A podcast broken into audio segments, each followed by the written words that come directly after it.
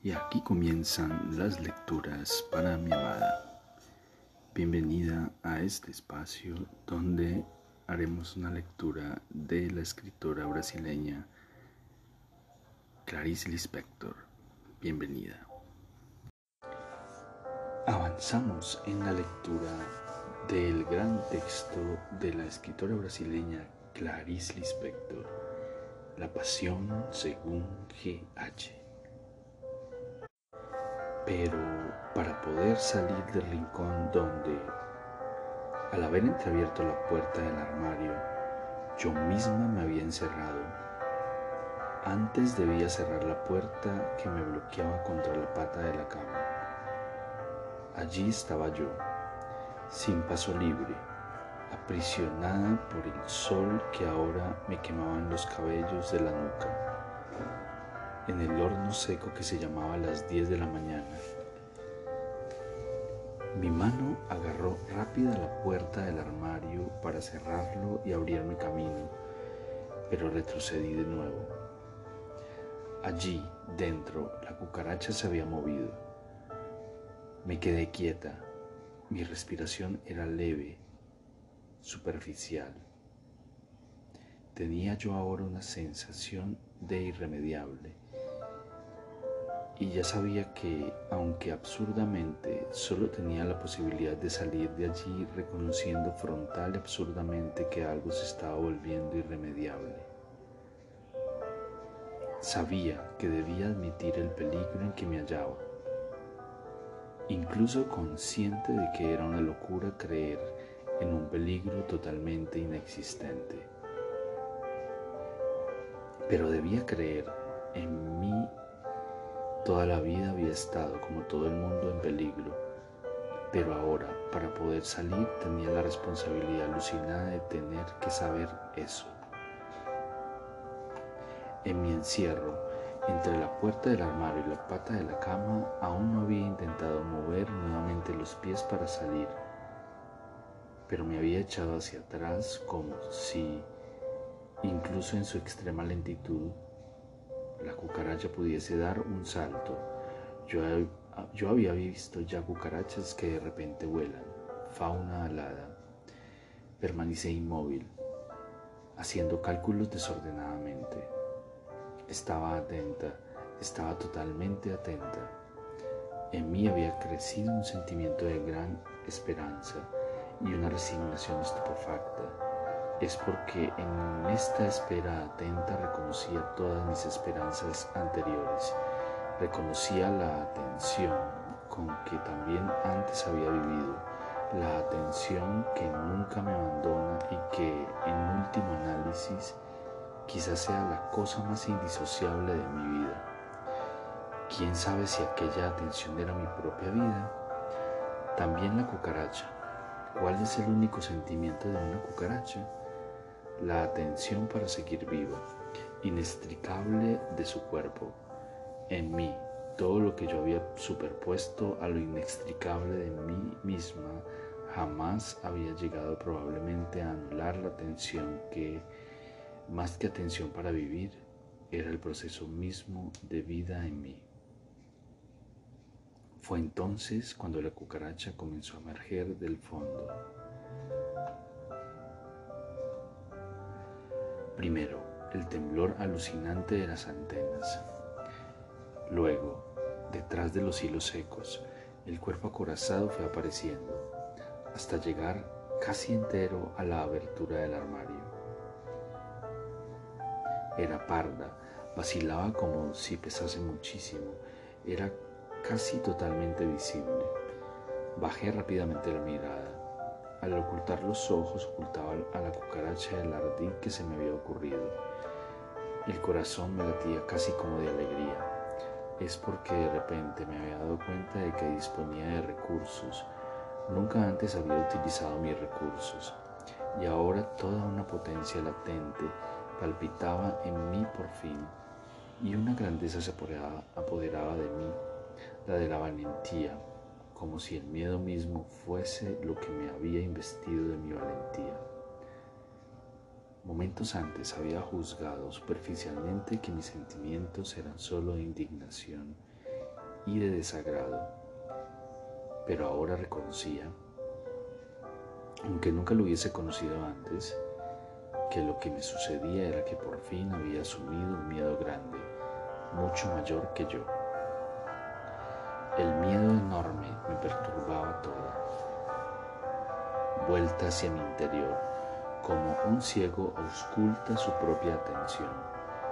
Me sentía por vez primera toda habitada por un instinto y me estremecí de gozo extremo, como si por fin estuviese fijándome en la grandeza de un instinto que era ruin, total e infinitamente dulce, como si por fin experimentase y en mí misma una grandeza mayor que yo. Me embriagaba por vez primera con un odio tan limpio como de una fuente. Me embriagaba con el deseo, justificado o no, de matar. Toda una vida de atención, Hace 15 siglos que yo no luchaba, hace 15 siglos que yo no mataba, hace 15 siglos que yo no moría. Toda una vida de atención sostenida se reunía ahora en mí y golpeaba como una campana muda cuyas vibraciones no necesitaba oír. La reconocía, como si por vez primera estuviese por fin al nivel de la naturaleza una capacidad totalmente controlada se apoderó de mí y por ser controlada era toda potencia. Hasta entonces nunca había sido dueña de mis poderes, poderes que no entendía ni quería entender, pero la vida en mí los había retenido para que un día por fin soltase esa materia desconocida feliz e inconsciente de que era finalmente yo, yo, sea lo que sea, sin pudor alguno, trastornada por mi abandono a lo que es el mal. Sin pudor alguno, conmovida, agradecida, por vez primera estaba siendo la desconocida que yo era, salvo que Desconocerme no me paralizaría más. La verdad ya me había desbordado. Levanté la mano como para prestar juramento y de un solo golpe cerré la puerta sobre el cuerpo medio asomado de la cucaracha. Al mismo tiempo, también había cerrado los ojos y así permanecí toda temblorosa. ¿Qué había hecho? Quizá ya entonces supiese que no me refería a lo que le había hecho a la cucaracha sino a qué había hecho yo de mí. Porque en esos instantes, con los ojos cerrados, yo tomaba conciencia de mí, como se toma conciencia de un sabor. Toda yo era un sabor de ácido y verdete. Toda yo era ácida como un metal en la lengua, como una planta verde aplastada mi sabor me venía entero a la boca. ¿Qué había hecho de mí? Con el corazón golpeando, las sienes latientes, yo había hecho de mí esto. Había matado. Yo había matado. Pero ¿por qué aquel júbilo y más allá de ello la aceptación vital del júbilo? ¿Desde cuándo entonces había estado dispuesta a matar? No, no se trataba de eso. La pregunta era, ¿qué había matado? Esa mujer tranquila que yo siempre había sido, había enloquecido de placer. Con los ojos aún cerrados temblaba de júbilo. Haber matado era mucho más grande que yo. Estaba a la altura de aquella habitación sin límites. Haber matado entreabría la sequedad de las arenas de la habitación hasta la humedad por fin, por fin, como si hubiese cavado y cavado con los dedos duros y ávidos hasta encontrar en mí un hilo impotable de vida que era el de una muerte. Abrí lentamente los ojos, aún llena de dulzura, de gratitud, de timidez con el pudor de la gloria. Del mundo por fin húmedo de donde yo emergía, Abrí los ojos y reencontré la grande y dura luz abierta. Vi la puerta entonces cerrada del armario y vi la mitad del cuerpo de la cucaracha fuera de la puerta, proyectada hacia adelante, erguida en el aire, una cariátide, pero una cariátide viva. Yo dudaba en comprender, miraba sorprendida. Poco a poco me di cuenta de lo que había sucedido. No había empujado la puerta con suficiente fuerza, la había atrapado, sí, cucaracha ya no podría avanzar más pero la había dejado con vida, viva y mirando hacia mí. Desvié rápidamente la vista con repulsión violenta. Todavía faltaba entonces un golpe final, un golpe más. Yo no miraba, pero me repetía que era necesario un golpe más. Lo repetía lentamente, como si cada repetición tuviese como finalidad dar un orden de mando a los latidos de mi corazón los latidos que estaban demasiado espaciados como un dolor cuyo sufrimiento no sintiese yo. Hasta que, logrando por fin escucharme, logrando por fin, por fin darme una orden, levanté la mano bien alta como si mi cuerpo entero, junto con el golpe del brazo, fuese a caer también él con todo su peso sobre la puerta del armario. Pero fue entonces cuando vi la cara de la cucaracha. Ella estaba de frente, a la altura de mi cabeza y de mis ojos. Por un instante permanecí con la mano parada en lo alto. Después gradualmente la bajé. Quizás un instante antes hubiese podido dejar de ver en los rasgos de la cucaracha su rostro, pero he aquí que por una décima de segundo me retrasé demasiado. Yo veía. Mi mano, que había bajado al desistir del golpe, fue poco a poco subiendo de nuevo, lentamente hasta el estómago. Si bien no me había movido del lugar, el estómago había retrocedido hacia adentro de mi cuerpo. La boca se me había secado demasiado. Pasé una lengua también seca por los labios ásperos. Era un rostro sin contorno, las antenas salían como bigotes de los lados de la boca. La boca marrón estaba bien delineada. Los finos y largos bigotes se movían lentos y secos. Sus ojos negros facetados miraban. Era una cucaracha tan vieja como un pez fósil. Era una cucaracha tan vieja como las salamandras, las quimeras, los grifos y los leviatanes. Era tan antigua como una leyenda. Miré la boca. Allí había una boca real. Nunca había visto la boca de una cucaracha. A decir verdad, ni siquiera había visto nunca una cucaracha. Solo había sentido repugnancia por su antigua y siempre presente existencia, pero nunca me había enfrentado a ello, ni siquiera con el pensamiento. Y he aquí que descubría que, pese a parecer compacta, estaba formada por capas y capas pardas finas como las de una cebolla, como si cada una pudiese ser levantada uña con la uña, y sin embargo apareciese siempre otra y otra más. Tal vez las capas fuesen las alas, pero entonces ella debía de estar hecha de capas y capas finas de alas comprimidas hasta formar parte aquel cuerpo compacto. Era rubicunda y toda cubierta de cilios. Los cilios serían quizá las múltiples piernas. Los hilos de antena estaban ahora quietos, filamentos secos y polvorientos.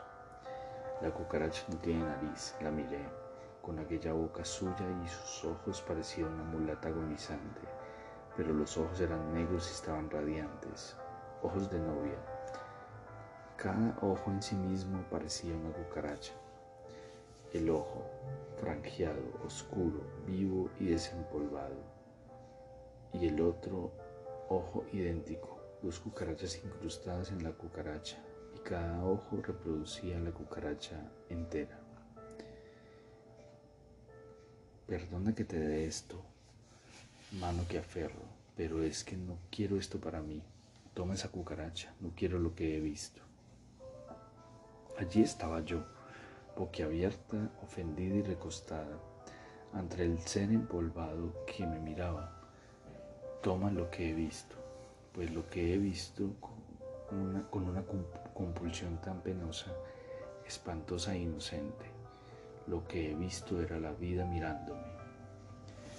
¿Cómo llamar de otro modo aquella cosa horrible, horrible y cruda, materia prima y plasma seco, que estaba allí?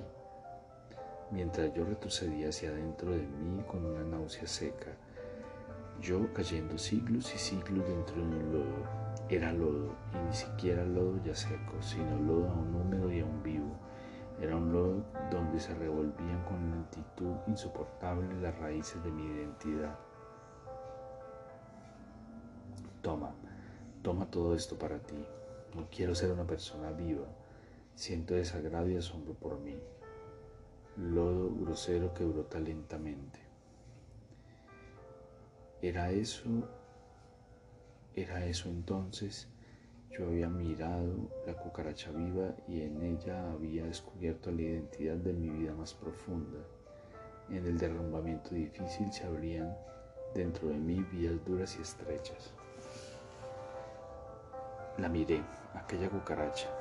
La odiaba tanto que me ponía de su lado, solidaria con ella, pues no soportaría quedarme sola con mi agresión.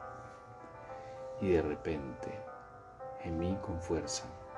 Esta vez oí mi gemido, pero como un pus subía a mi piel, ni mi más verdadera consistencia y yo sentía con espanto y desagrado que yo ser venía de una fuente muy anterior a la humana y con horror mucho mayor que la humana. Se abría en mí con una lentitud de puertas de piedra. Se abría en mí la amplia vida del silencio, la misma que estaba en el sol fijo, la misma que estaba en la cucaracha inmovilizada y que sería la misma en mí si tuviese valor para abandonar, abandonar mis sentimientos, si tuviese valor para abandonar la esperanza. ¿La esperanza de qué? Vez primera me asustaba el sentir que había basado toda mi esperanza en llegar a ser aquello que no era. La esperanza que otro hombre, que otro nombre darle que por vez primera iba a abandonar ahora por valor y por curiosidad moral la esperanza en mi vida anterior. La habría basado en la verdad. Con espanto infantil yo dudaba ahora. Para saber lo que realmente podía esperar, tendría que pasar por mi verdad. ¿Hasta qué punto había inventado hasta ahora un destino viviendo mientras tanto subterráneamente de otro.